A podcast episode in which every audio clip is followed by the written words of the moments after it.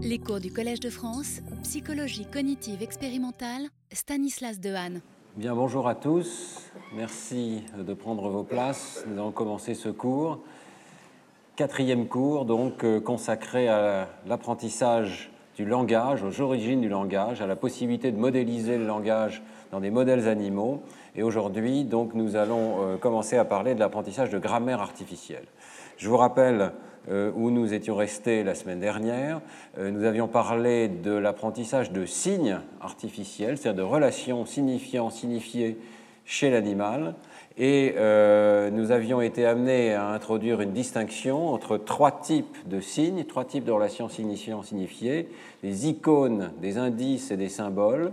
Nous avions conclu que les animaux, de très nombreux animaux, en fait, étaient capables d'apprendre des dizaines de signes arbitraires, mais que ces signes arbitraires fonctionnaient plutôt comme des indices que comme des symboles. C'est-à-dire qu'en particulier, euh, les animaux étaient capables d'apprendre des relations entre certains signes et euh, les objets ou les référents correspondants. Le terme objet est un peu restrictif parce que nous avions vu que ça pouvait faire référence à des concepts, par exemple le concept de pareil ou de différent. Euh, Prémac en particulier avait réussi à apprendre à son chimpanzé Sarah euh, la relation entre un symbole et le concept pareil, un autre symbole, le concept différent, mais euh, on avait l'impression qu'il n'y avait pas de système de symboles flexible, et en particulier, j'avais beaucoup parlé de la réversibilité. Il semblait que les animaux n'apprenaient pas les relations dans les deux sens immédiatement, il fallait leur apprendre séparément les relations entre signifiant et signifié bidirectionnelles, alors que euh, chez nous, ça a l'air d'être extrêmement automatique dans l'espèce humaine. Aujourd'hui, nous allons continuer donc de parler de euh, cette capacité symbolique, la capacité d'apprendre des grammaires artificielles, mais en se focalisant sur la notion de syntaxe, la capacité de combiner des euh, symboles, des signes, euh, pour, en les composant, produire des significations nouvelles. Et je voudrais commencer en disant que toutes ces questions sont quand même encore très ouvertes et qu'on voit apparaître des articles dans les 20 dernières années euh, qui sont quand même polémiques, qui posent des questions. Je vous avais parlé d'ailleurs, hein, euh, quand on a parlé de l'organisation du système de production vocale, je vous avais dit qu'il fallait s'intéresser particulièrement aux espèces qui étaient capables d'apprentissage vocal, c'est-à-dire d'apprendre des vocalisations nouvelles parce que les circuits étaient plus proches de ceux de l'espèce humaine. Et euh, effectivement, dans certaines espèces capables d'apprentissage vocal, eh bien, il y a des indices que peut-être la capacité d'apprentissage symbolique est supérieure. Alors, euh, sachez que ces recherches sont quand même un petit peu anecdotiques, elles portent souvent sur des tout petits nombres d'animaux, euh, sur des espèces difficiles à étudier. Je voulais mentionner par exemple que cette compétence de réversibilité symbolique, c'est-à-dire d'attacher un symbole à une signification, mais que ça fonctionne dans les deux sens, de façon réversible, eh bien, euh, a été étudiée chez l'Otari, et chez une otarie, euh, il semble que euh, l'animal ait pu comprendre cette réversibilité. Pas immédiatement, pas au premier essai, mais une fois qu'on a commencé à montrer que les symboles fonctionnaient de façon réversible, eh bien cet animal semblait généraliser dans les deux sens. Quelque chose d'un petit peu anecdotique, mais peut-être euh, faudra-t-il le prendre au sérieux à l'avenir. Alors, je voulais mentionner qu'il y a eu des recherches chez le dauphin, autre espèce capable d'apprentissage vocal et autre espèce sous-étudiée hein, sur le plan des capacités de production. Et là encore, c'est un article un peu frustrant et, limité, mais il semble quand même que les dauphins euh, aient atteint un certain niveau. Il y a deux dauphins qui sont décrits dans cet article. C'est le travail de Louis Herman et ses collaborateurs, qui est assez réputé pour ce travail. Euh, j'ai regardé cet article euh, en détail et bon, c'est un peu frustrant. Il y a deux animaux et les deux animaux n'ont pas appris le même langage. Ils ont appris l'un un langage auditif et l'autre une langue des signes. Et dans les deux cas, il y a une syntaxe différente. Et dans les deux cas, on n'a pas tous les détails sur ce qui a été fait exactement, mais on a par contre euh, des prétentions assez considérables que je vous laisse lire ici, selon lesquelles euh, l'animal aurait réussi, une fois qu'il avait compris quelques combinaisons de termes élémentaires, vous voyez ici, on voit le lexique de termes élémentaires pour l'un des dauphins et pour l'autre des dauphins. Ici, ce sont des sons qui sont joués sous l'eau. Ici, ce sont des signes qui sont faits euh, par euh, l'expérimentateur sur le bord de la piscine. Et ensuite, le dauphin, par exemple, va plonger. On lui dit euh, va chercher le cerceau de gauche. Donc il y a des, des, choses qui fonctionnent comme des adjectifs, ici, gauche ou droite, des modificateurs, ou bien à la surface ou au fond de la piscine, et l'animal, semble-t-il, fait le comportement qu'on lui ordonne de faire. Bon, euh, il y a donc euh, une prétention à dire que euh, l'animal est capable de généraliser à des phrases nouvelles, à des structures nouvelles, à des phrases qui sont réversibles, c'est-à-dire que l'ordre des mots définit précisément ce que l'animal doit faire. Il pourrait y avoir erreur d'ordre, et l'animal ne fait pas d'erreur, en tout cas fait mieux que le hasard. J'ai regardé cet article un petit peu en détail, et là encore, je ne trouve pas ça complètement convaincant. D'abord, et ça c'est vrai pour toutes ces études du langage chez l'animal, c'est un comportement statistique, c'est-à-dire que l'animal fait mieux que le hasard. Il est très très loin d'avoir une communication à 95% ou 98% correcte, comme on peut avoir avec un enfant de 4 ans ou de 5 ans. Donc c'est quand même très différent. Et puis deuxièmement, euh, il s'agit ici d'un comportement conditionné, c'est-à-dire qu'on a conditionné l'animal en le renforçant à réaliser ses actions, un petit peu comme un animal de cirque, un delphinarium, et on ne sait pas très bien en lisant l'article quels sont les ensembles de mots qui ont été conditionnés et quels sont euh, ceux qui ont été laissés pour la généralisation, pour des phrases qui permettrait de tester si l'animal a vraiment compris une structure syntaxique. Donc, il est tout à fait possible que l'animal ait appris des bigrammes, par exemple des paires de mots, et ait appris à faire des actions en réponse à ces bigrammes, et que ces bigrammes, à eux tout seuls, suffisent à généraliser les structures de phrases. En tout cas, euh, on n'a pas assez de détails quand on lit cet article pour en être absolument certain. Il y a clairement une forme de communication, hein, une communication à plusieurs mots, mais euh, quelle est la nature de cette combinaison de mots? C'est cela dont on va discuter aujourd'hui. Est-ce que ça va jusqu'à une vraie syntaxe? Alors, je ne peux pas parler de ce sujet non plus sans mentionner une autre espèce qui est capable d'apprentissage vocal, euh, les perroquets et en particulier Irène Pepperberg et son très célèbre perroquet Alex, là encore un sujet unique hein, avec lequel elle a travaillé pendant euh, pratiquement deux dizaines d'années, je crois. Elle était venue nous en parler ici au Collège de France, donc vous pourrez écouter son exposé euh, sur le site web du Collège de France et vous faire une idée. Alex, euh, il n'y a aucun doute qu'il était remarquablement intelligent avec les mots, et ce qui est intéressant, c'est qu'il était capable de produire ces mots, et pas seulement d'une certaine manière de les comprendre. Euh, donc, euh, à la fin de cet apprentissage, il disposait d'un vocabulaire d'environ une centaine de mots, dont 50 noms d'objets, 7 couleurs, vous voyez, donc là aussi des adjectifs, des noms, des actions. Et euh, les nombres, j'avais beaucoup parlé des nombres la semaine dernière avec le travail de Matsuzawa. Ici, c'est la même chose chez Irene Pepperberg. La capacité de comprendre les noms de nombres jusqu'à 6 était présente chez le perroquet Alex. Et en particulier, euh, une des expériences qui m'impressionne le plus dans le travail avec Irene Pepperberg, c'était cette expérience où on présente un ensemble d'objets à l'animal et il est capable de répondre à des questions assez complexes du genre combien de cubes rouges? Donc trois mots, combien, cubes, rouges et il y a devant lui des objets qui sont des cubes rouges, mais il y a aussi des cubes verts, et des objets qui sont rouges, mais qui ne sont pas des cubes. Donc il est, nécessaire de faire une sorte de conjonction pour pouvoir répondre à la question. Et apparemment, l'animal fait nettement mieux que le hasard dans cette capacité donc, de répondre à une question de ce type-là.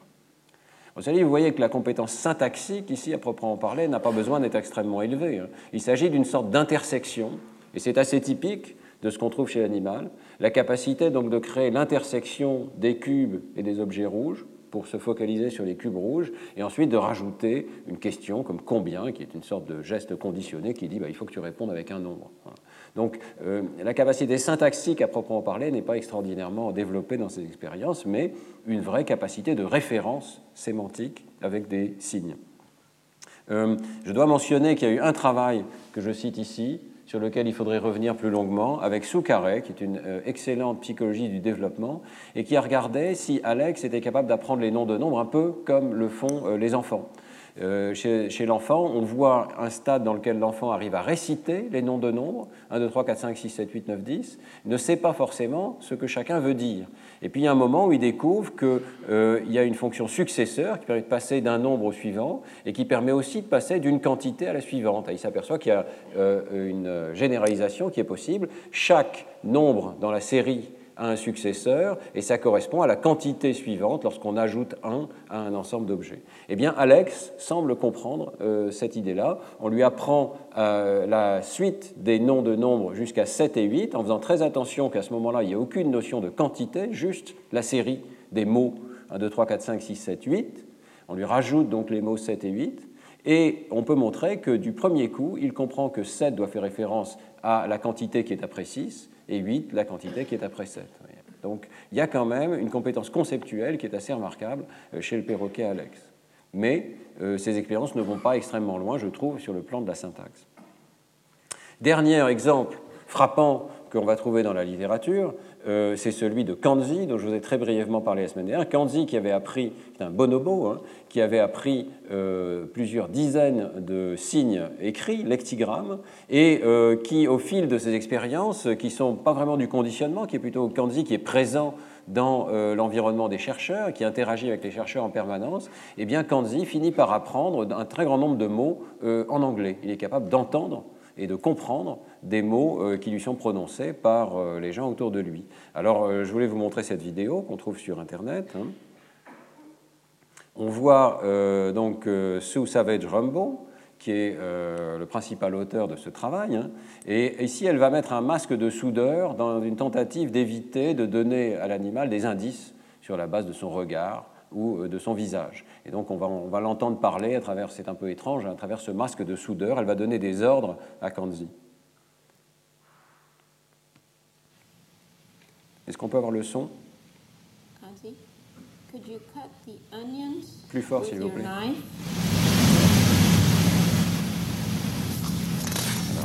je vais revenir en arrière. Vous voyez que Kanzi répond à des ordres. Kanzi, could you cut the onions with your knife?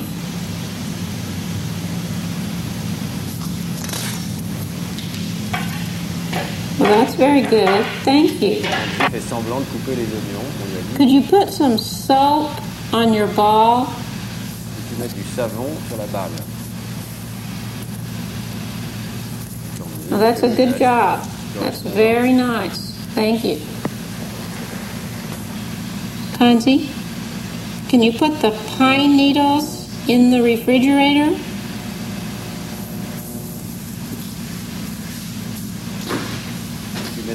De pain dans le frigo. Good job, thank you. Des actions un peu étranges. Hein. Et euh, Kanzi. s'exécute. Are you listening?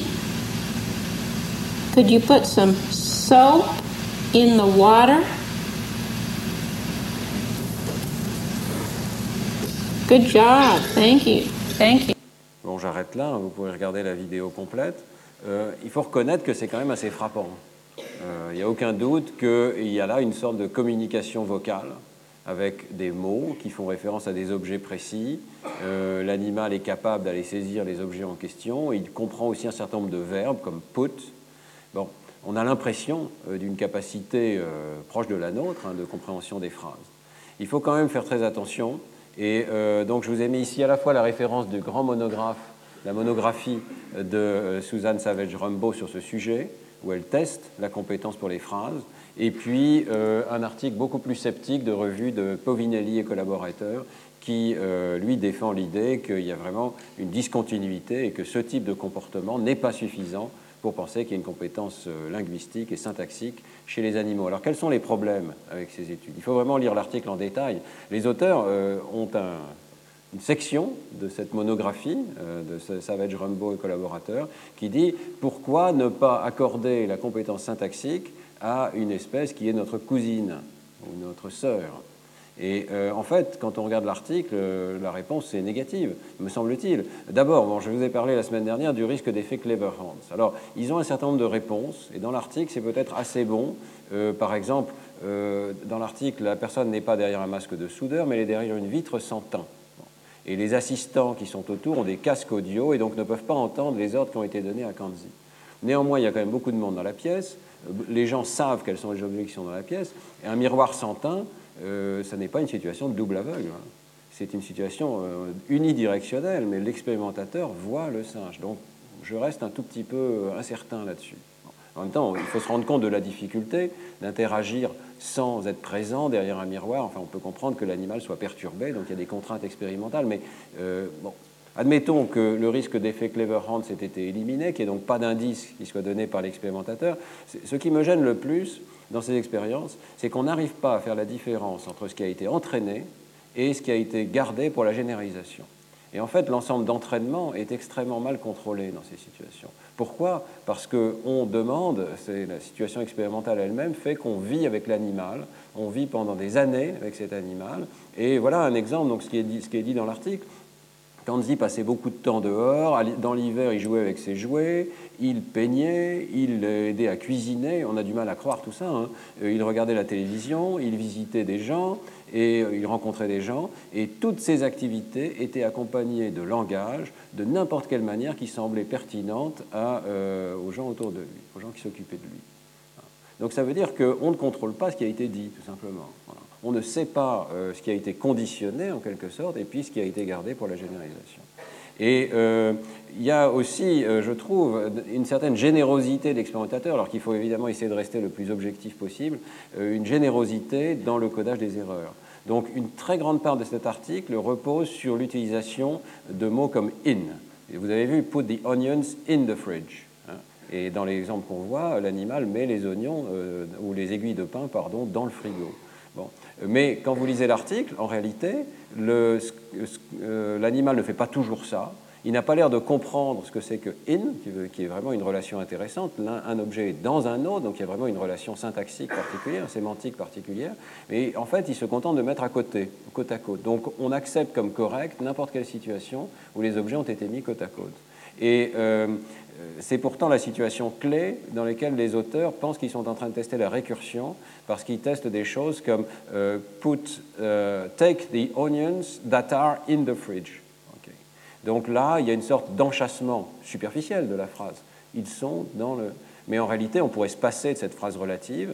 Et si en plus la relation in n'est pas vraiment comprise, eh bien, vous voyez qu'on n'est pas en train de tester une compétence syntaxique extrêmement précise. Donc là encore, je trouve que ces données sont à la fois excitante, parce que vous voyez que le comportement est quand même très élaboré, et en même temps extrêmement frustrante.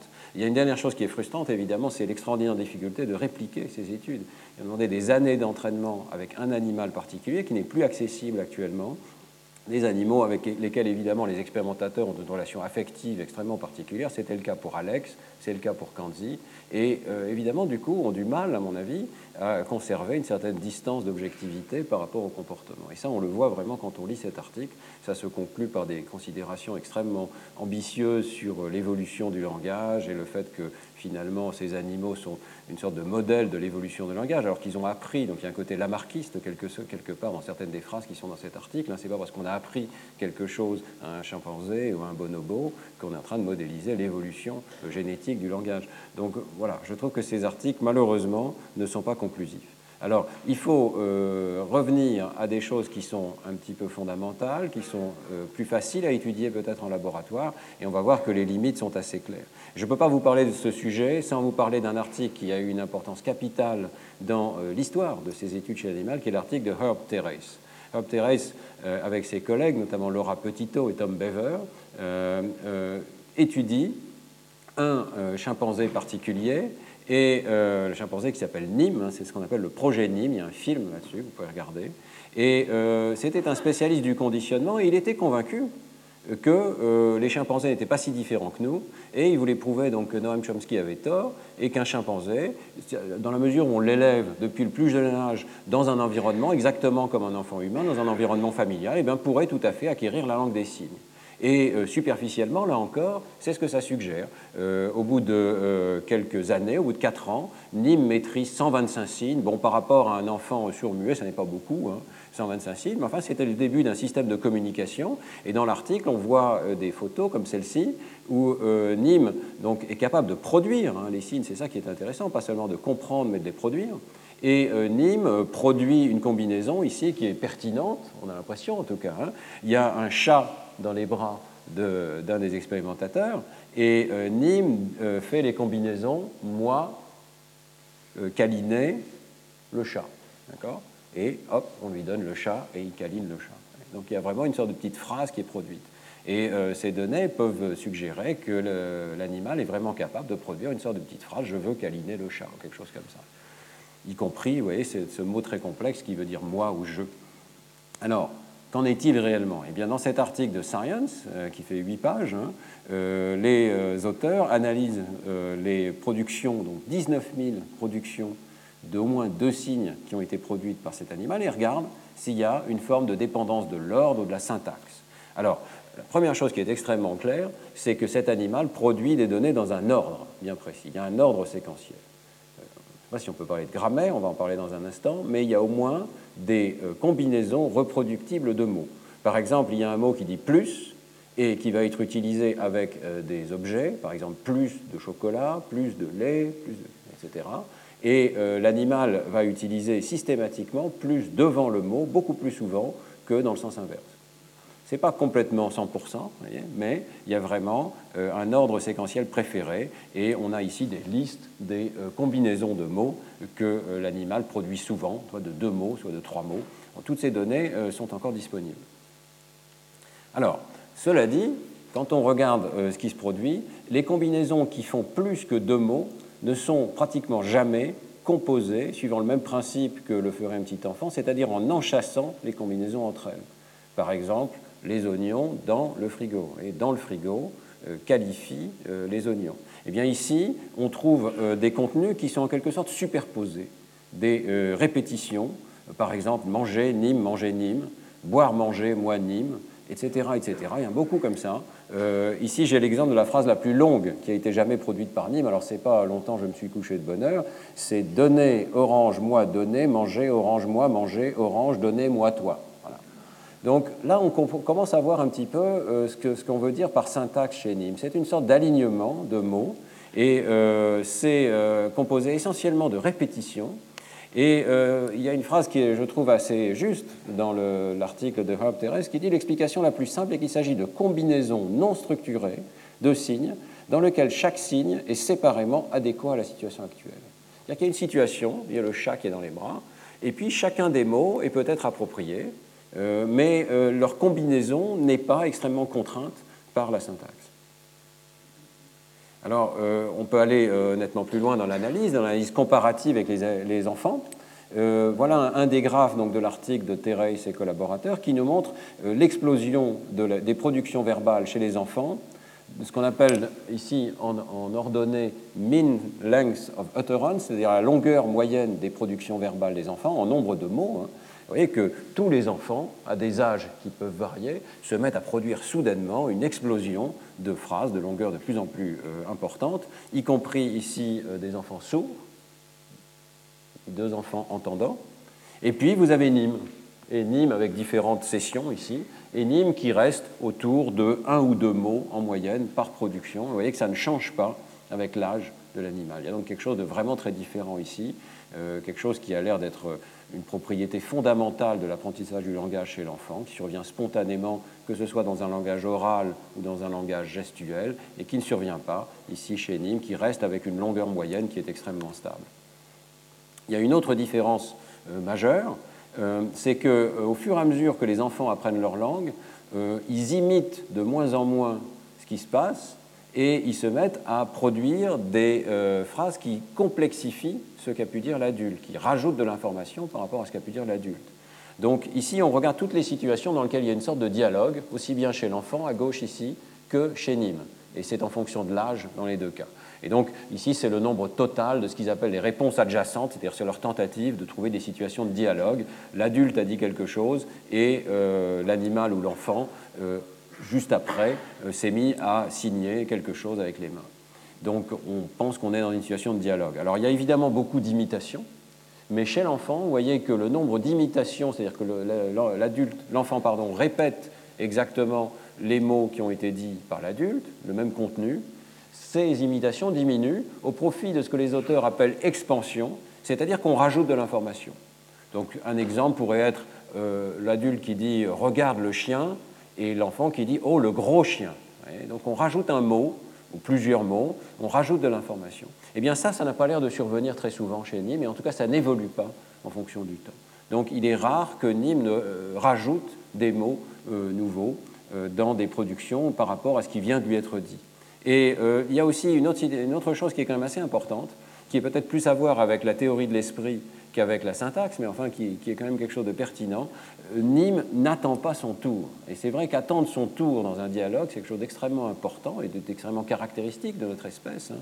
Et Nîmes interrompt son interlocuteur, n'a pas l'air de faire attention à ce qu'il est en train de dire et se met à faire ses signes un petit peu, vous voyez, en les répétant comme ça. Au passage, l'article contient une critique extrêmement sévère d'autres travaux qui sont ceux d'Allen et Béatrice Gardner, avec un autre chimpanzé très célèbre qui s'appelle Washoe, Et là, la critique est vraiment sévère parce qu'ils disent, vous voyez, on a souvent isolé des petits clips vidéo dans lesquels Washoe produit des signes qui sont pertinents. Et si on regarde la vidéo entière, dans les secondes qui précèdent, les Gardner venaient de produire les mêmes signes. Donc, ce qu'on a pris pour de la production du langage, c'était une sorte de répétition euh, différée, et on sait bien que les animaux sont capables de répétition différée. Hein. Donc euh, là, euh, c'est presque un problème méthodologique, c'est qu'on ne rapporte pas nécessairement la totalité des données qui permettent de conclure sur ce qu'a fait exactement l'animal. Donc la question de l'imitation est vraiment très importante ici. Les animaux ont tendance à imiter, les enfants ont tendance à informer en rajoutant de l'information et à produire progressivement des phrases de plus en plus complexes et de plus en plus informatives.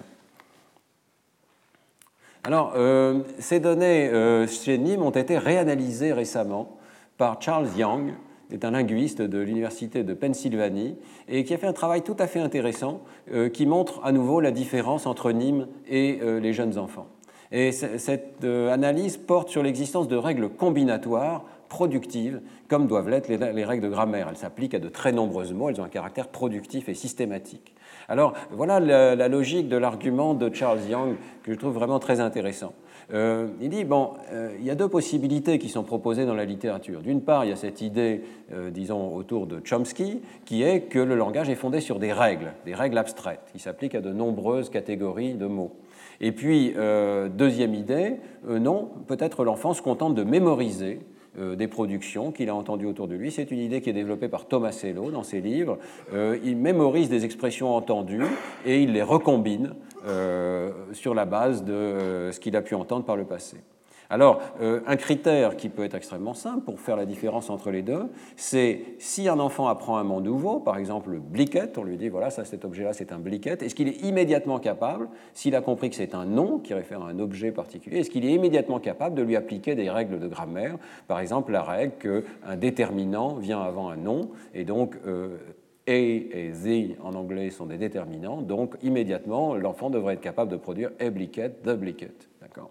Il doit y avoir une systématicité dans l'application de ces règles. Alors, euh, euh, Yang propose de quantifier cette idée-là en donnant une variable qu'il appelle diversité, qui irait de 0 pour des situations où on utilise toujours le même déterminant, on a stocké un déterminant qui va avec un nom donné, et puis 100% pour euh, des situations où il y aurait toujours les deux déterminants, donc une combinatoire parfaite qui irait avec tous les noms. D'accord? Donc c'est une mesure de la systématicité des règles qu'applique l'enfant. Est-ce qu'il se contente de mémoriser des situations qu'il a entendues, ou bien est-ce qu'il a une règle générale? Il est évident que euh, c'est assez complexe comme situation. Naïvement, on pourrait s'attendre à ce que s'il a une règle, bon, la diversité doit être de 100%. Tous les noms peuvent être combinés avec tous les déterminants. On voit bien que d'abord, il y a des contraintes sémantiques qui font qu'on ne dit pas toujours euh, un ou le avec euh, tous les mots. Et puis, euh, il y a d'autres types de contraintes. Donc, quand on mesure, on trouve 20 à 40% de diversité pour des noms singuliers qui sont utilisés avec a et voyez, en anglais.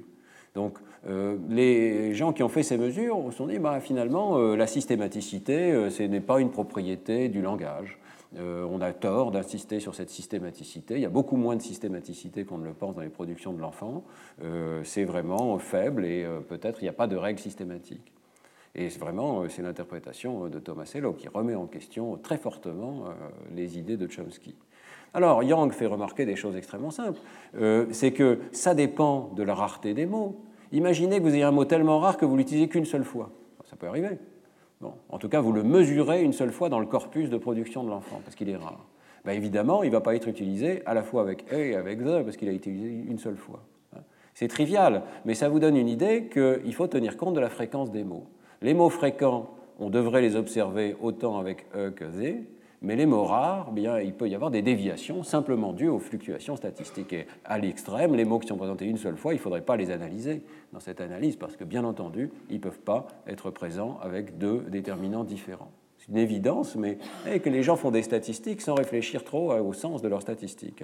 Alors, euh, Yang applique euh, des mathématiques un peu plus sophistiquées, il réfléchit aux prédictions qu'on peut faire, et là je vous épargne les mathématiques, qui sont un tout petit peu compliquées dans son article, tient compte de la loi de Zipf, qui est une relation entre la fréquence des mots et leur rang dans le dictionnaire, et il trouve qu'on peut trouver une loi mathématique qui prédit quelle diversité moyenne on doit observer étant donné la taille du corpus. C'est-à-dire, si j'ai un corpus d'enfants où il y a 5000 mots, je dois prédire telle diversité. Si j'ai un corpus d'enfants où il y a 100 000 mots, 200 000 mots, alors la diversité doit augmenter. Et euh, il analyse à ce moment-là euh, de très nombreux corpus disponibles sur les productions des enfants euh, en bas âge, et il trouve que la diversité qui est observée est en fait exactement celle qu'on doit prédire sur la base de règles grammaticales systématiques. Donc le fait que ça tourne autour de 20 ou 40 pour beaucoup de ces corpus, c'est simplement lié à la taille du corpus. Ça n'a rien à voir avec la systématicité. Les règles grammaticales systématiques prédisent ce résultat. C'est pour ça qu'on a une belle régression ici qui est vraiment magnifique. La diversité est exactement celle qu'on doit prédire sur la base de règles grammaticales systématiques. Et ce n'est pas correct donc de dire que cette valeur faible permet de rejeter cette idée de règle, cette idée de chomskyen. Euh, inversement, et là ça devient intéressant, Yang modélise ce modèle de mémoire. Donc il dit ben, je sais à quoi ressemblent les productions des adultes, je peux modéliser une situation où l'enfant mémoriserait des euh, groupes de mots, et euh, je regarde quelle devrait être à ce moment-là la diversité observée. Et là, vous voyez que les données s'écartent de la diagonale ici. Les prédictions du modèle de mémoire ne correspondent pas à ce qui est observé chez l'enfant. Alors, euh, je suis désolé, euh, je viens de correspondre avec l'auteur, il a inversé les deux axes ici. Donc c'est un peu troublant. malheureusement, ce n'est pas les prédictions qui sont en X, c'est les prédictions qui sont en Y et les données qui sont en X. Bon passons sur cette petite erreur dans l'article, mais vous voyez que les prédictions ici sont toujours trop faibles c'est-à-dire que l'idée, le modèle de mémoire sous-estime la capacité de l'enfant de généraliser à euh, des situations nouvelles et justement d'utiliser des déterminants les plus divers avec des mots nouveaux.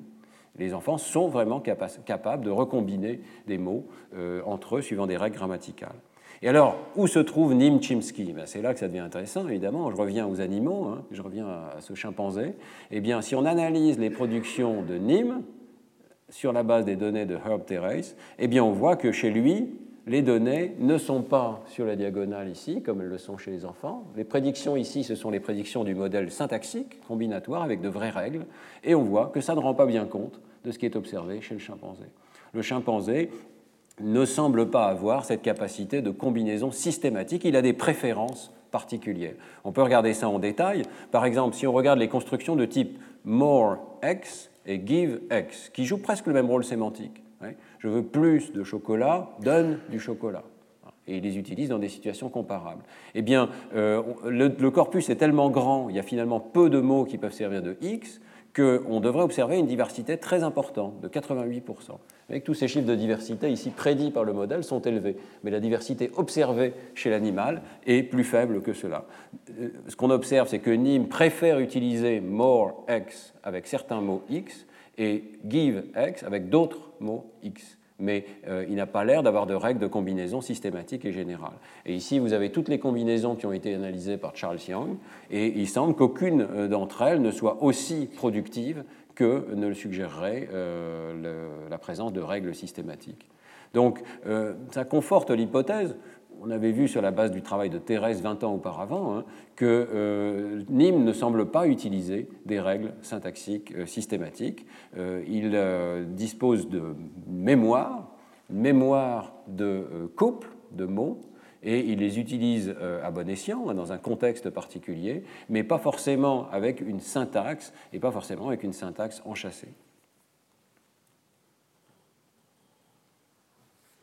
Alors, cette analyse de Yang est aussi très intéressante parce qu'on peut l'appliquer à d'autres corpus. Et il y a un article tout récent avec Suzanne Goldin-Meadow. Suzanne Goldin-Meadow est une spécialiste des signes qu'on fait avec les mains et de la langue des signes en particulier.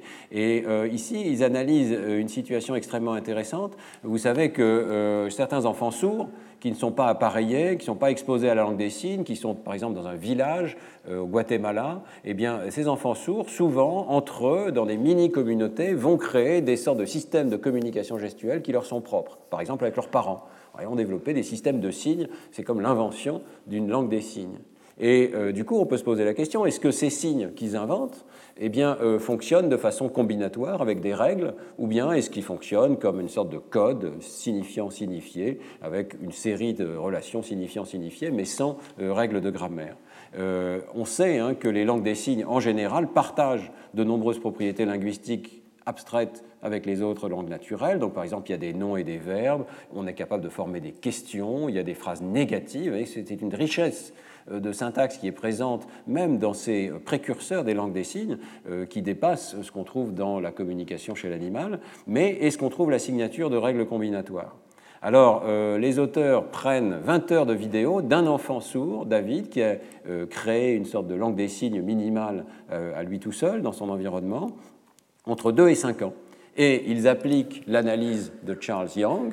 Donc ils regardent si la diversité des combinaisons de signes est compatible avec la présence de règles. Donc ici, dans l'axe des X, c'est la prédiction du modèle des règles, et ici, c'est l'observation sur la diversité des productions qui sont euh, faites par David.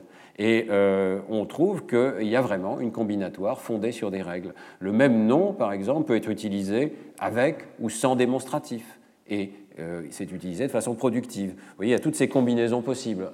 Un, nom peut être utilisé avec un verbe d'action, un verbe d'état, avec un verbe transitif ou intransitif, avec un locatif ou un possessif. Donc chacun de ces points ici correspond à l'une de ces règles qui est analysée par les auteurs. Et dans tous les cas, on voit que la diversité observée est compatible avec l'utilisation de règles euh, systématiques, productives, et non pas d'une simple mémorisation d'exemples particuliers.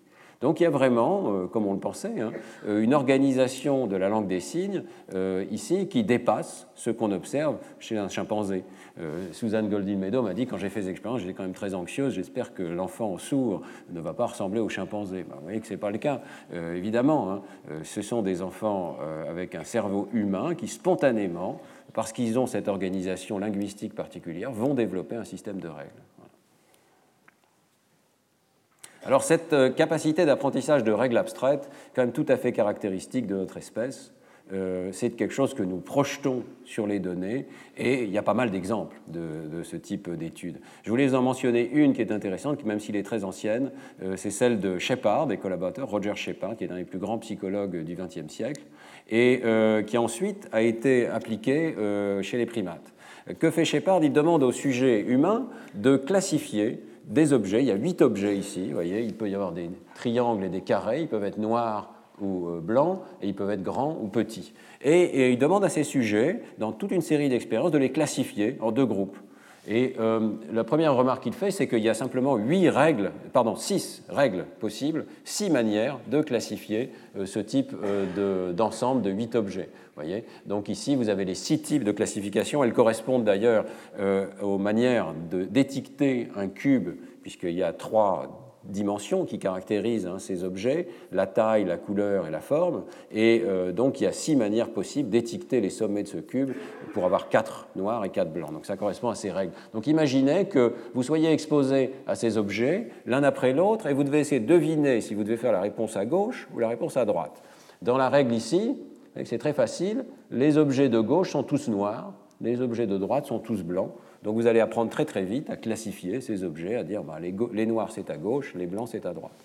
Maintenant, regardez les autres règles et vous voyez que c'est un peu plus compliqué. Celle-ci est intéressante, c'est pas très difficile. Hein. Qu'est-ce qui distingue les objets de gauche des objets de droite? Bon, bah, il faut que ce soit des triangles noirs ou des carrés blancs. Les triangles noirs ou les carrés blancs, ça va à gauche, les autres, ça va à droite. Voilà, j'ai trouvé la règle. Euh, donc dans toutes ces situations, on va exposer les sujets à euh, de nombreux essais, ils vont voir ces formes, ils vont essayer de deviner quelle est la bonne réponse et on va voir combien de temps il leur faut pour apprendre euh, la bonne règle. Vous ça peut aller jusqu'à des règles assez complexes.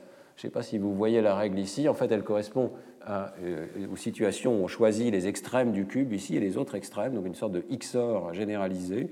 Et bon, bah, c'est pas facile de trouver une règle verbale qui permette de classifier ici ces objets. Pratiquement, il faut tout apprendre par cœur ici. Alors, ce que montre Shepard, c'est que les humains apprennent d'abord remarquablement vite à classifier ces items suivant l'une des six règles possibles, et que ce n'est pas un apprentissage associatif. Ce n'est pas une situation où les, les, humains doivent apprendre chaque objet une réponse. Un objet, une réponse, un objet, une réponse. Au contraire, il y a de grandes variations de complexité dans les règles, et voilà les six types de règles possibles. La règle 1 est toujours très facile, la règle 6 toujours très difficile, et les performances ne sont pas bien prédites par cette ligne droite ici, qui serait la ligne des confusions perceptives. Vous voyez, si vous appliquez, si vous êtes comme un réseau de neurones, vous recevez ces formes et vous essayez de trouver la réponse correspondante, vous allez faire des confusions perceptives, vous allez confondre les items sur la base de leur ressemblance. Eh bien, ça n'est pas ce que font les sujets humains. Ils font mieux que ça. Ils ont l'air de rechercher des règles, et en particulier, une chose intéressante, c'est que la règle de type 2 ici, c'est-à-dire cette règle du XOR simple, c'est euh, la conjonction de la couleur et de la forme, hein. triangle noir, carré blanc, suffit à répondre.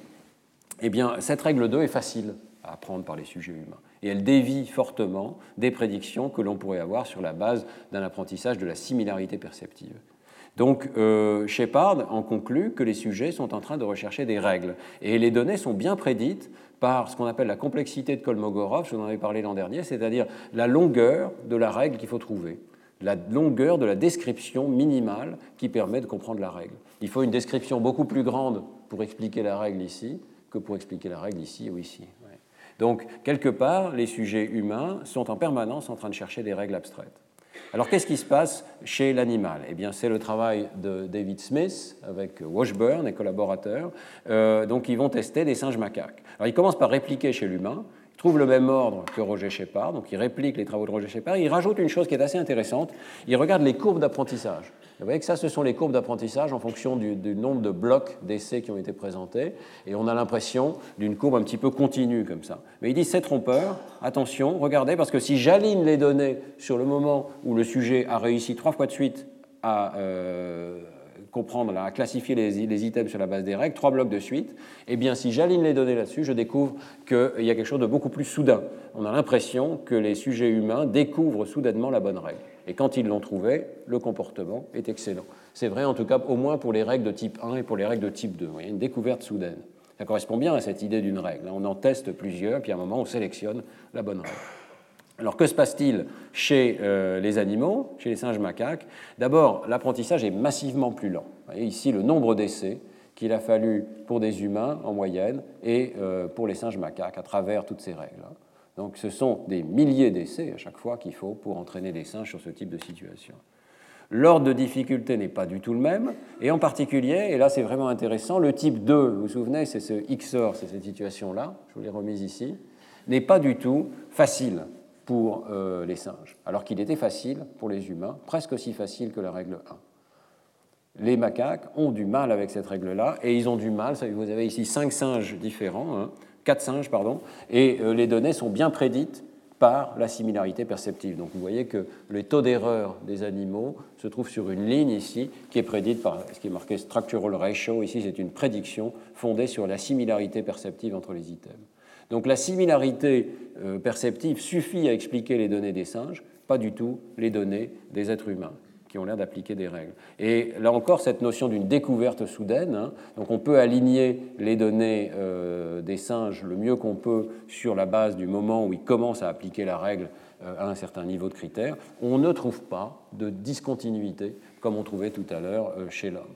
Ça, c'est des données un peu difficiles, toujours un peu fragile. Peut-être qu'on a raté la discontinuité, peut-être qu'elle est probabiliste, etc. Mais on a l'impression, en tout cas, en appliquant la même analyse aux données du singe et aux données de l'homme, que chez l'un, il y a une découverte soudaine et qui permet d'accélérer l'apprentissage, et chez l'autre, il y a un apprentissage cumulatif, item par item, sans être aidé par des règles. Donc euh, les humains apprennent des sortes de formules, par exemple triangle noir ou carré blanc, une formule logique dans laquelle l'enchassement est absolument essentiel. Hein. Ce n'est pas du tout la même formule que triangle blanc ou euh, carré noir. Donc il y a une capacité de créer des formules de ce type, de les sélectionner en fonction des données qui sont reçues du monde extérieur. Et cette euh, capacité a l'air de manquer totalement chez les singes. Ils apprennent beaucoup plus lentement. Peut-être ne découvrent-ils que des relations stimulus-réponse, c'est-à-dire une sorte de liste de chacun des huit stimuli ici, et pour chacun d'eux, quelle est la bonne réponse. Un réseau de neurones qui essaierait d'apprendre cette tâche ferait comme ça, et en l'absence d'une capacité de représenter la règle, eh bien, il, apprendrait certainement très lentement, et peut-être de la même manière que l'on voit ici les singes. Donc c'est une expérience intéressante, très minimale, il n'y a pas vraiment de langage à proprement parler ici, mais on voit quand même l'apparition d'une capacité symbolique euh, utilisant des règles qui est très naturelle chez les êtres humains et pas du tout chez les singes macaques. Euh, cette capacité, on la voit dans plusieurs expériences. Il y a un article de revue qui est assez intéressant de Conway et Christiansen, même, s'il est un petit peu ancien déjà, et dans lequel il cite ce travail ancien de Greenfield et collaborateurs sur ce qui se passe lorsque vous laissez un enfant euh, versus euh, un singe, un primate, jouer avec trois coupes comme ça. C'est un jeu tout à fait simple dans lequel vous avez des, des pots de tailles différentes. Et bien sûr, vous pouvez les assembler les uns dans les autres. Petit jeu de, de maternelle pour nous. Hein. Et alors vous regardez ce que font les enfants. Et ce qui était intéressant dans le travail de Greenfield, c'est qu'elle dit qu'il y a plusieurs étapes. Il y a une première étape où les enfants se contentent d'apparier les objets. Donc ils vont mettre un objet petit dans un objet grand. Mais c'est à peu près tout ce qu'ils font. Il n'y a pas de programme systématique. Et puis euh, ça va durer pendant les premiers mois de l'enfant, vers 11, 12, ici 16 mois.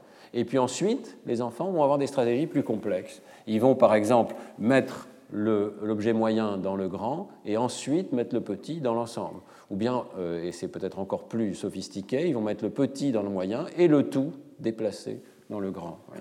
Donc ce sont deux stratégies euh, complémentaires en quelque sorte, et dont on voit qu'elles apparaissent chez l'enfant à des, étapes différentes et euh, qui se trouvent coïncider à peu près hein, avec les étapes d'apprentissage de règles grammaticales. Donc il y a la suggestion ici d'un parallèle, c'est ce qui est dans le titre de l'article, un parallèle entre l'action et la grammaire.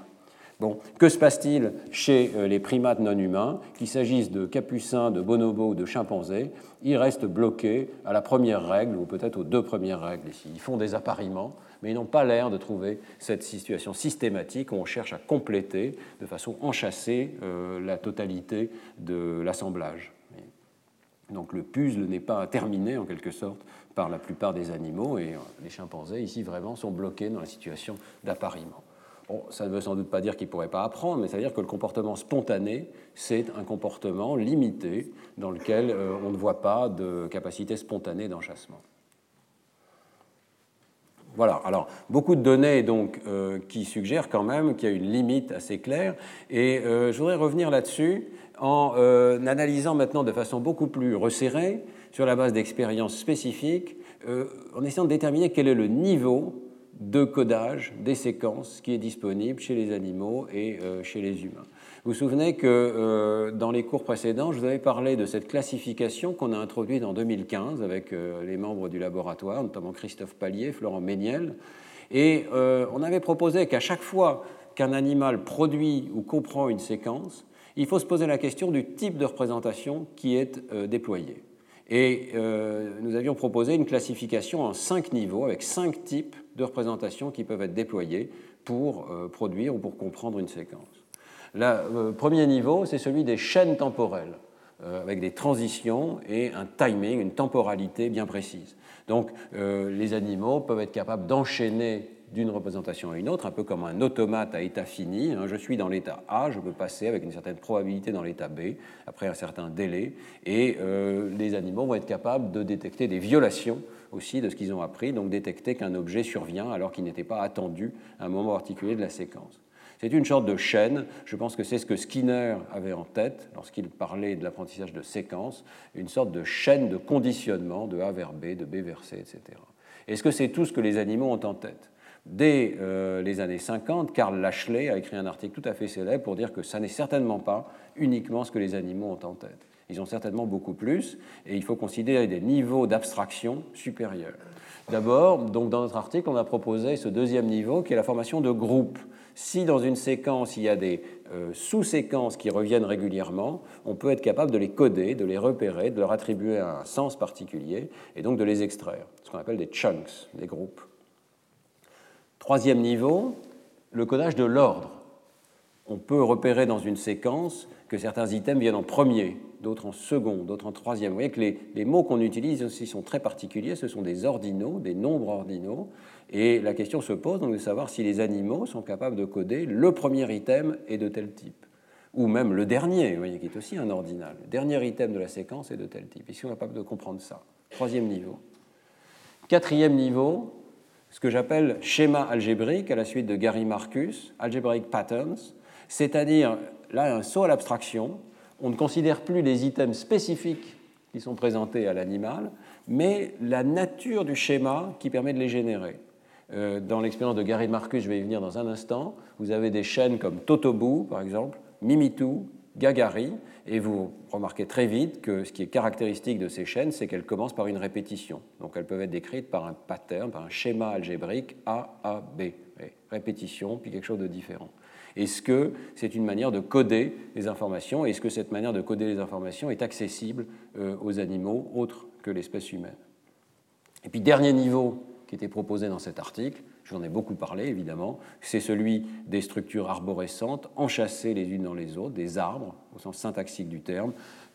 D'après Chomsky et ses collaborateurs et les très nombreux linguistes euh, dans le monde entier qui s'appuient sur ces idées, eh bien, euh, c'est absolument indispensable d'avoir des structures arborescentes enchâssées pour rendre compte de l'organisation du langage. Et dans les cours précédents, j'avais discuté la possibilité que ce soit tout aussi indispensable pour rendre compte de l'organisation des représentations mathématiques ou abstraites et éventuellement musicales dans lesquelles il y a des répétitions, des répétitions de répétitions, éventuellement en miroir, etc. Donc un niveau qui est peut-être une hypothèse pertinente sur ce qui est unique à l'espèce humaine. Alors avec cette euh, distinction en cinq niveaux, je pense que nous progressons parce que nous pouvons maintenant regarder la littérature ou mener des expériences spécifiques pour essayer de disséquer les comportements et de voir si on peut les attribuer à tel ou à tel niveau. Donc c'est ce que je vais faire aujourd'hui en commençant par le niveau 1, hein, les chaînes temporelles. Alors je vais aller très rapidement parce que je vous ai montré dans ce cours euh, cette année de très nombreux exemples de situations où les animaux, les oiseaux par exemple, ont des chaînes temporelles dans lesquelles des objets se succèdent les uns aux autres de façon absolument reproductible. Et on a l'évidence que les animaux ont compris euh, cette séquence, en tout cas qu'ils ont enregistré une chaîne temporelle.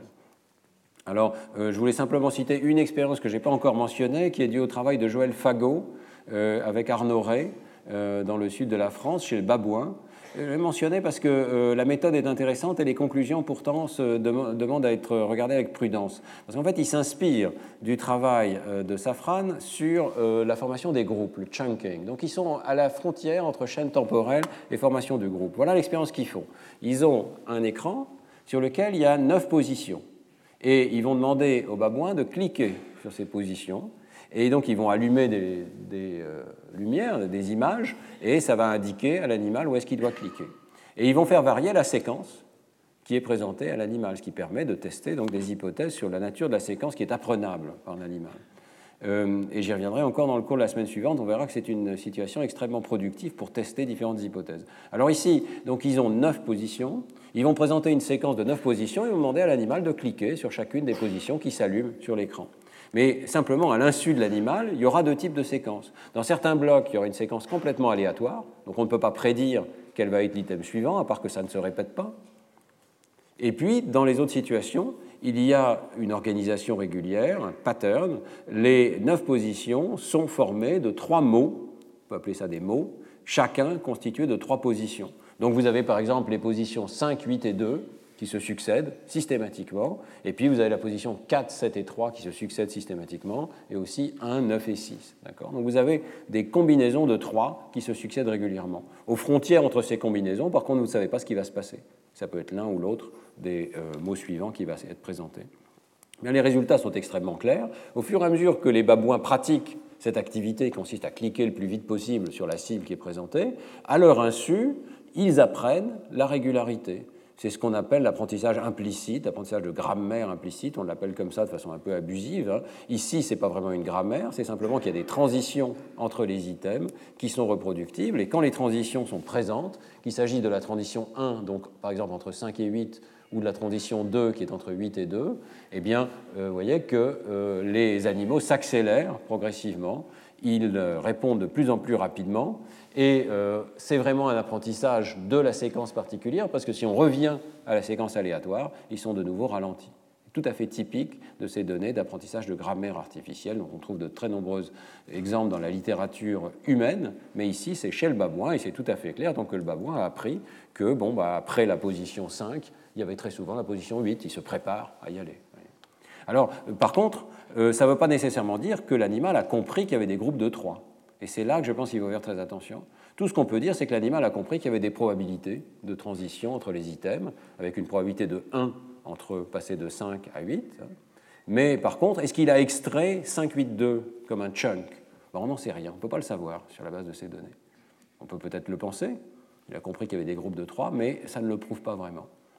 Alors pour le prouver, il faut donc se poser la question du niveau 2, formation de groupe. Hein. Est-ce qu'il y a vraiment extraction des objets euh, lorsqu'ils sont regroupés entre eux c'est euh, l'expérience qu'a faite au départ euh, Jenny Safran, et elle était venue nous en parler au Collège de France il y a quelques années. Je vous en ai parlé dans les cours précédents sur le bébé statisticien en particulier. Dans ces expériences, on expose les enfants, alors cette fois-ci à des séquences de syllabes, pas des séquences spatiales, mais des séquences de syllabes. Je vous donne un exemple. On va voir si vous détectez les mots. Toki polu toki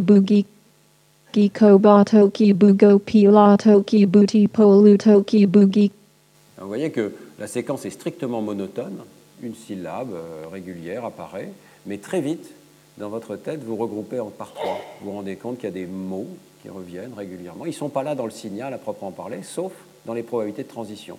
Il y a des séquences de syllabes qui se suivent avec une probabilité 1 et qui forment des groupes de trois mots. Voyez ici. Je les ai montrés en couleur pour que ce soit plus clair. Mais dans le signal, il y a juste cette séquence de syllabes.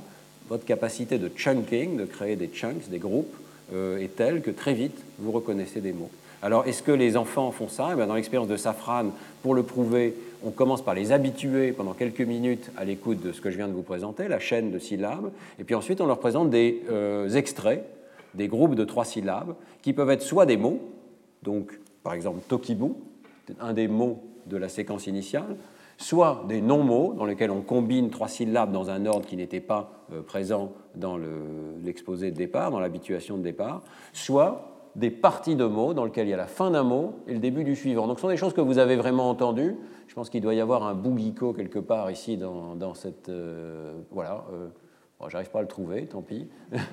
vous le trouvez peut-être à ma place. en principe, l'idée, c'est que ce sont des pseudomots donc, qui correspondent à la fin d'un mot et le début du suivant. D'accord? Ce sont des choses que vous avez entendues, mais qui ne sont pas euh, des mots de la séquence initiale. Et euh, les expériences montrent d'abord chez l'enfant de 8 mois et ensuite chez les singes tamarins, dans le laboratoire de Mark Hauser, que euh, les animaux comme les enfants sont sensibles à la différence entre les vrais mots et les faux mots ou les pseudomots. Ils se tournent plus rapidement euh, lorsqu'il y a euh, des euh, vrais mots que lorsqu'il y a des pseudomots. Donc ils sont capables de faire la différence entre vrais mots et pseudomots. Donc ce type d'expérience suggère que le chunking existe chez les animaux et notamment chez les tamarins. Bon, on peut encore discuter. Est-ce que le fait d'avoir repéré que ça, ça n'est pas un mot, est-ce que ça implique que l'enfant a vraiment extrait le mot tokibu et n'a pas extrait le mot bugiko alors chez l'enfant, oui, parce qu'on a des expériences supplémentaires dont je vous avais parlé, qui montrent que les enfants sont capables d'associer ces mots avec des objets. Chez l'animal, ce type d'expérience, à ma connaissance, n'a pas encore été fait, donc on n'est pas absolument certain que ça va jusqu'à l'extraction complète de l'objet, euh, parce qu'après tout, cette séquence-ci a des probabilités de transition plus élevées que celle-ci. Donc il faut encore rester prudent, mais je pense qu'on peut admettre que la formation des groupes, donc des, chunks ici, euh, va exister euh, chez l'animal. Alors codage de l'ordre maintenant. Est-ce que les animaux sont vraiment capables de savoir ce qui vient en premier, ce qui vient en second, ce qui vient en troisième, etc. Eh bien là, on a de très belles expériences et euh, c'est sympathique de voir que c'est le même Herb Terrace qui était responsable de cet, article de Science dont il décrivait finalement l'échec des expériences avec Nîmes, hein, l'absence de syntaxe complexe chez les animaux. Donc quelqu'un qui est un grand sceptique, qui est un type euh, qui est issu de, euh, vraiment d'une perspective skinnérienne, de tester de façon in extenso euh, les compétences des animaux, et il va conclure qu'il y a vraiment un apprentissage de l'ordre sériel, il y a une compétence numérique chez les animaux, numérique pour l'ordre donc des nombres ordinaux et pas seulement des nombres cardinaux. Alors voilà comment il fait. Il demande à des singes macaques d'apprendre des séquences, des séquences vraiment arbitraires. Donc on présente euh, sept images et on va euh, demander à l'animal de découvrir qu'il y a un ordre, c'est-à-dire que celle-ci vient en premier, celle-ci vient en deuxième, etc. Mais vous voyez que les images sont vraiment arbitraires. Alors comment on fait? Ben, On présente un écran dans lequel il y a toutes ces images et on va demander à l'animal de cliquer sur la première. D'accord? Donc déjà, il doit apprendre à trouver quelle est la première. Peut le faire par essai-erreur. Et puis, euh, dès qu'il va réussir à cliquer sur la première, l'écran va s'effacer, un nouvel écran apparaît avec les mêmes images, organisées de façon différente dans l'espace, et maintenant l'animal doit cliquer sur la deuxième image. Donc il doit trouver quelle est celle qui vient en deuxième, quelle est celle qui vient en troisième. Il y a 5040 possibilités hein, d'ordre. Donc il y a vraiment quelque chose qui est complexe qui est appris par l'animal ici. Et euh, les singes apprennent nettement mieux que le hasard, avec, euh, vous voyez, quand même quelques centaines ou même milliers d'essais. Hein. En fait, les animaux apprennent quatre listes différentes. Donc ici, vous avez l'une de ces listes avec cette image arbitraire. Et en fait, les animaux ont appris quatre listes. On voit que la première liste met beaucoup de temps à être apprise ici. C'est le nombre de sessions de 60 essais. Donc on n'est pas loin de 2000 essais pour atteindre un critère de réussite ici qui est fixé arbitrairement à 65%. Hein. Donc 65% du temps, les animaux sont capables de faire toute la séquence. J'appuie sur le premier, j'appuie sur le second, j'appuie sur le troisième. Et comme la disposition spatiale change à chaque essai, vous voyez qu'il n'y a que l'ordre qui compte finalement ici pour les animaux. Hein. Et alors, comment est-ce qu'on va savoir si les animaux ont juste appris une sorte de chaîne, réflexe, image 1, image 2, image 1, ou bien est-ce qu'ils ont vraiment appris celle-ci vient en premier, celle-ci vient en second, celle-ci vient en troisième? La question se pose. Ce n'est pas facile de faire la différence entre une chaîne temporelle et une vraie compétence ordinale. Eh bien, euh, l'expérience est assez sympathique ici. On va présenter juste deux images à l'animal, donc pour le tester, sans le renforcer particulièrement, c'est de la généralisation, et on va lui demander dans quel ordre il appuie. Est-ce qu'il appuie toujours sur celle qui vient en premier dans la séquence, puis sur celle qui vient en second dans la séquence? Donc on va présenter par exemple l'image 3 et l'image 6, et puis on va voir s'il appuie sur 3 suivi de 6. Et ce qui est encore plus intéressant, c'est qu'on va mélanger les images, et c'est là la clé ici, on va mélanger les images des quatre séquences. Donc on va pouvoir présenter par exemple l'image 3 de la séquence A et l'image 6 de la séquence B.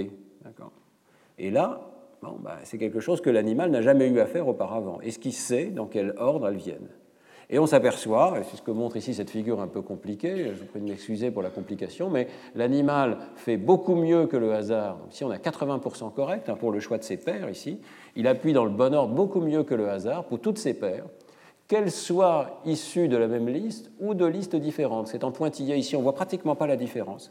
Ça fait aucune différence. Il sait que certaines viennent au début et certaines viennent vers la fin. Et ce que vous voyez ici, c'est un effet de distance tout à fait naturel. Si les, items sont loin les uns des autres dans la liste, par exemple premier versus dernier, ou bien deuxième versus avant-dernier, eh bien c'est beaucoup plus facile.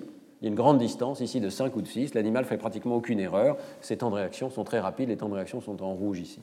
Et puis, au contraire, si les items sont distants les uns des autres, sont peu distants pardon, donc distance de 1 ici dans la séquence initiale, et eh bien là, il va y avoir des confusions, des confusions entre 2 et 3, des confusions entre 3 et 4, c'est très naturel, il y a un effet de distance qui existe pour les nombres cardinaux et qui existe ici pour les nombres ordinaux.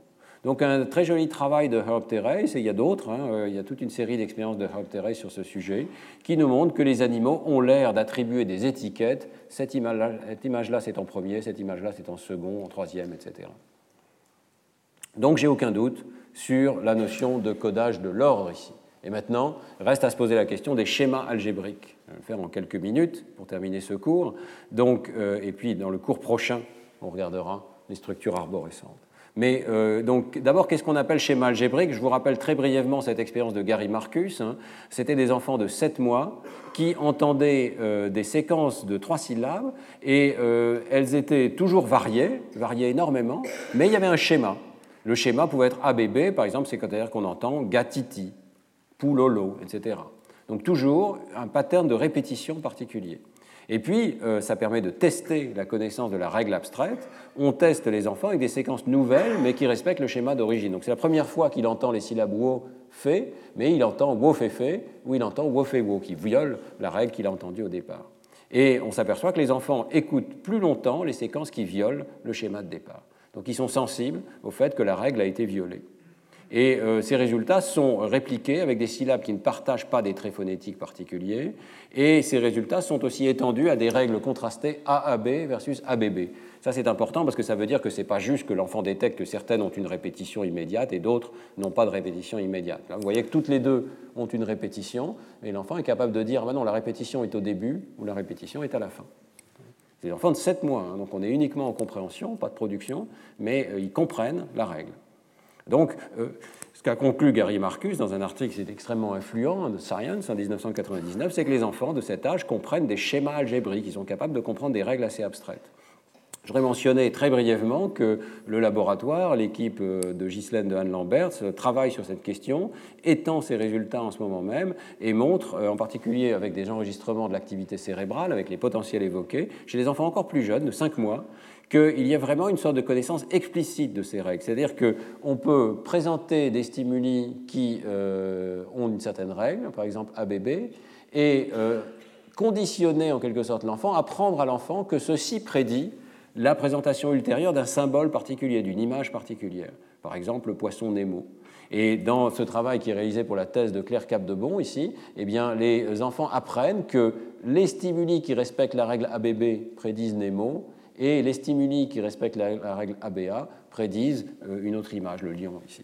Et euh, lorsque cette règle est violée, lorsqu'on va présenter la mauvaise image en séquence, donc d'abord on présente le, son puis ensuite l'image, eh bien euh, lorsque cette règle est violée, euh, les enfants réagissent leur cerveau réagit, et donc on peut voir qu'il y a eu une représentation explicite de la règle. À mon avis, ce qui est le plus important dans ce travail ici, c'est ce caractère explicite. Si c'était un simple réseau de neurones qui tournait et qui finissait par faire la différence entre ABB et AAB, mais sans représentation explicite, il ne serait pas capable d'associer un état avec la prédiction d'une image suivante. On a l'impression que l'enfant a vraiment extrait la représentation de la règle. Il sait que c'est la règle ABB, je peux l'associer à, euh, un objet particulier comme le, poisson Nemo, par exemple. Et c'est un petit peu euh, comme la situation du singe de, Prémac qui est capable d'apprendre un symbole pour pareil. Deux objets sont pareils. Ici, c'est du même niveau d'abstraction. J'apprends un symbole, en tout cas une image particulière, pour dire c'est ABB. C'est ce patron algébrique, ce schéma algébrique particulier. Donc les enfants, euh, très tôt, ont des compétences pour des règles abstraites de ce type. Qu'en est-il des animaux? Eh bien, on dispose d'expériences chez le rat, je vais passer un petit peu vite. C'est un papier qui est paru quand même dans Science en 2008 pour vous dire à quel point ces questions sont euh, d'importance dans l'actualité scientifique, parce que vraiment on se demande jusqu'à quel niveau d'abstraction le cerveau des autres espèces animales peut aller. Hein. Et donc ce travail de Murphy et collaborateurs montre que des rats ont été capables de reconnaître une règle de type... Euh, ils ont une notation un tout petit peu différente, ils disent X, Y, X, donc répétition aux frontières ou répétition au début. Ils ont conditionné en fait des rats à classifier des stimuli entre euh, X, Y, X et X, X, Y. Il y a un troisième groupe Y, X, X. Donc ils classifient les stimuli, ceux qui respectent la règle, ceux qui ne la respectent pas. Donc c'est déjà pas mal de voir que les animaux sont capables de mettre d'un côté ABA et BAB ensemble, et puis toutes les autres séquences, euh, une autre réponse qui est faite par l'animal. Et euh, donc, euh, euh, ils, sont vraiment capables de faire cette classification et ils généralisent cette classification à des sons qui sont présentés ultérieurement. Donc, cette manip chez le rat ne va pas très très loin, mais il y a quand même cette expérience de généralisation ici qui est clé. On a conditionné l'animal avec certains sons purs et ils sont capables de généraliser dans une autre bande de fréquences. donc, ils généralisent à des sons nouveaux, ce qui suggère qu'ils ont compris la règle. Les résultats sont beaucoup plus élégants dans un travail avec lequel je vais terminer de Ravignani et collaborateurs, Weber avec Tecumseh Fitch, hein, qui est l'un des acteurs clés de ce domaine. Et euh, ici, vraiment, il montre de façon très convaincante que des chimpanzés sont sensibles à ces fameux schémas algébriques. Ils sont capables de détecter des règles euh, qui sont ici présentées sous une forme visuelle. Vous voyez qu'on présente euh, aux chimpanzés des écrans de ce type-là dans lequel il y a des séquences de formes. Et la règle qu'il faut découvrir, c'est qu'il y a une relation entre le premier élément et le dernier. Donc c'est de type A, B, A ou A, B, étoile A. Il peut y avoir plusieurs B entre les deux. Et ici, la règle, c'est qu'il y a la même forme à gauche et à droite. Et d'autres chimpanzés apprennent qu'il y a une relation de dépendance arbitraire mais systématique entre l'item de gauche et l'item de droite. La situation ici à gauche, c'est je pense, ne se produit pas tellement dans le langage, c'est plutôt une sorte de règle logique. Le premier élément doit être pareil que le dernier. La situation de droite se produit peut-être plus fréquemment dans les langues naturelles, par exemple dans la conjugaison. Euh, la terminaison des verbes va être mise en relation avec le pronom particulier ou la nature du sujet devant le verbe. Donc, nous mangeons. le nous prédit la terminaison particulière d'un verbe. Donc, on parle de dépendance à longue distance eh bien, euh, est-ce que les animaux sont capables d'apprendre de telles règles? Alors, euh, il y a euh, seulement six chimpanzés qui apprennent, qui passent le début, hein, ils sont capables d'apprendre le début de cette règle, et on va les entraîner donc avec beaucoup de situations de ce type, avec éventuellement une ou plusieurs formes, comme on le voit ici, entre les deux. Et puis, on va tester leur généralisation. Alors, c'est ça qui est intéressant dans cette expérience, à beaucoup, beaucoup de situations. Et je crois que vous aurez compris euh, au fil de ce cours, c'est la capacité de généralisation qui nous dit quelle est la règle qui a été apprise. Est-ce que c'est juste que l'animal a appris toutes les instances possibles qu'on lui a présentées Il peut avoir une très bonne mémoire. Ou bien est-ce qu'il a vraiment généralisé, appris quelque chose d'abstrait? Donc ici, vous avez l'ensemble d'entraînement. On va regarder ici à gauche, ce sont les animaux qui ont appris cette règle un peu logique, même forme à gauche et à droite. Et puis ici, ce sont les animaux qui ont appris des paires arbitraires. Si cette forme-là est à gauche, alors celle-là est à droite, et cinq paires de ce type. Et si on regarde un par un, six chimpanzés sur six sont capables de généraliser alors qu'il y a une variation de couleur. Donc ici, vous voyez cette ligne particulière. On a changé les objets de couleur, mais c'est toujours la même forme à gauche et à droite. Ici, ça n'est pas le cas. L'animal est capable de choisir cette forme-là et d'éviter celle-ci, cette chaîne-là plutôt. Donc il a compris que c'était la même forme indépendamment de la couleur. Il est capable de faire des extensions à des chaînes plus grandes. Ça, c'est très important. Donc on peut rajouter des éléments entre les deux, dans les deux cas d'ailleurs, et l'animal généralise. En tout cas, quatre animaux sur cinq montrent, euh, font mieux que le hasard pour généraliser dans cette situation. Le nombre d'animaux diminue parce que malheureusement, ils ne font pas tous les tests. Il y a de moins en moins d'animaux, plus les tests sont difficiles. Euh, donc on a de moins en moins de données, malheureusement. Hein. Euh, alors, vous voyez qu'on peut généraliser à des formes nouvelles. Cette forme n'a jamais été vue auparavant, à gauche et à droite. L'animal est quand même capable de choisir. Par contre, il y a un échec de l'animal à un test qui est intéressant, où on duplique une des formes au milieu. Alors, l'idée des auteurs, c'est que l'animal devrait choisir celle-ci, donc il y a la même forme à gauche et à droite, et devrait éviter celle-ci, parce qu'il y a aussi la forme au milieu. Après tout, c'est arbitraire. En quelque part, ça nous dit qu'est-ce que l'animal a compris. Il n'a pas spécialement envie de rejeter ce type de séquence dans lequel il y a la même forme au milieu, ou pile au milieu ici. Euh, donc, quelque part, il dit bon, bah, la seule chose qui compte, c'est qu'il y ait la même forme à gauche et à droite. Entre les deux, il peut y avoir n'importe quoi, ça n'est pas pertinent. Euh, donc euh, je réponds au hasard entre ces deux types de choix parce que je ne m'intéresse pas au fait qu'au milieu, il y a une forme répétée. Par contre, et ça c'est peut-être vraiment le plus important, il y a une dépendance de la position. Donc vous voyez ici ce contraste il est intéressant, c'est même forme à gauche, même forme à droite, c'est le bon choix. Et puis ici, le mauvais choix, c'est forme à gauche, elle est répétée, mais pas tout à fait à droite, pas à l'extrême. Et là, l'animal rejette, en tout cas 4 animaux sur 4 qui ont atteint ce stade de l'expérience, rejettent ce type de stimuli. Ça n'est pas la bonne règle. La bonne règle, c'est l'item de gauche et l'item de droite, les extrêmes doivent être identiques. Ça, je pense, c'est intéressant. Bon, après, il y a d'autres formes de transfert, je vais passer un petit peu vite.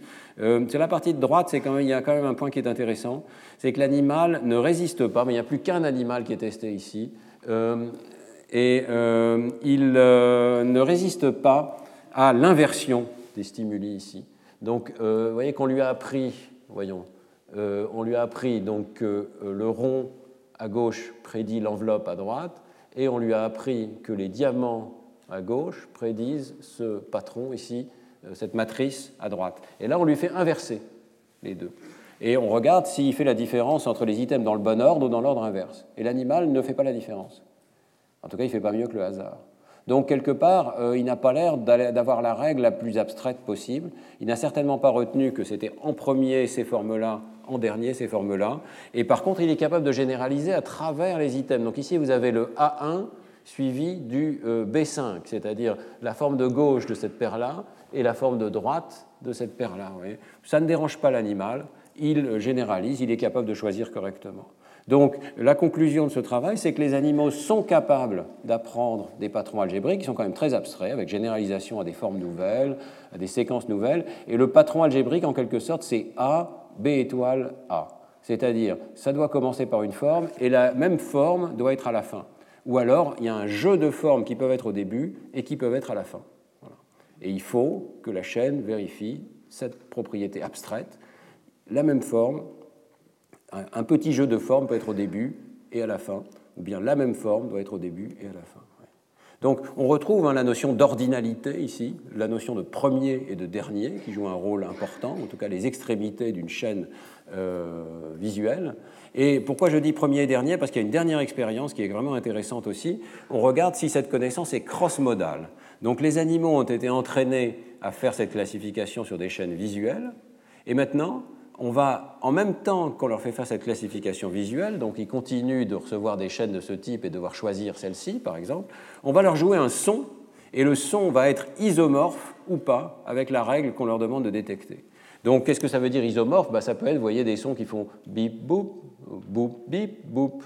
Donc, le premier son est pareil que le dernier. Ou bien, au contraire, boop, bip, bip. Auquel cas, les deux derniers sons sont identiques. Donc, est-ce que c'est isomorphe de ce qui est présenté visuellement? Eh bien, cette euh, mélodie particulière, dans laquelle le premier son et le dernier sont identiques, est isomorphe de euh, cette chaîne visuelle. Et euh, cette mélodie ici, dans laquelle les deux derniers sons sont identiques, est isomorphe de cette chaîne visuelle dans laquelle les deux dernières formes, les formes de droite, sont identiques. Est-ce que l'animal est capable de voir le lien? Et est-ce qu'il le fait spontanément? Eh bien, oui, parce que la présence de la chaîne auditive, de la mélodie, interfère avec le jugement visuel.